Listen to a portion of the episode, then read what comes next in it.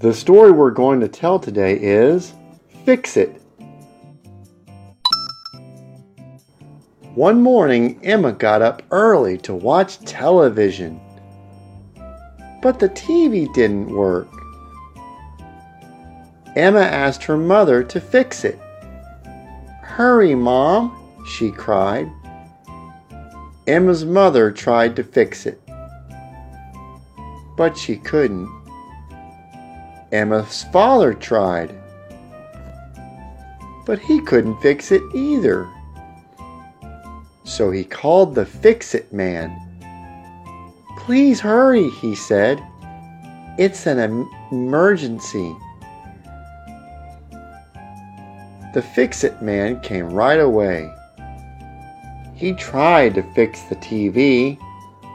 Emma's mother and father tried to fix Emma.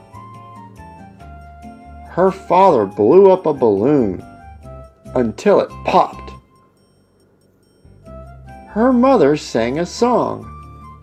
So did the cat.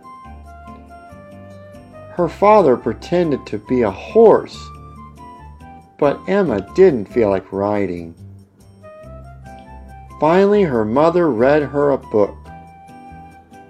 Read it again, said Emma when her mother had finished. And again, and again.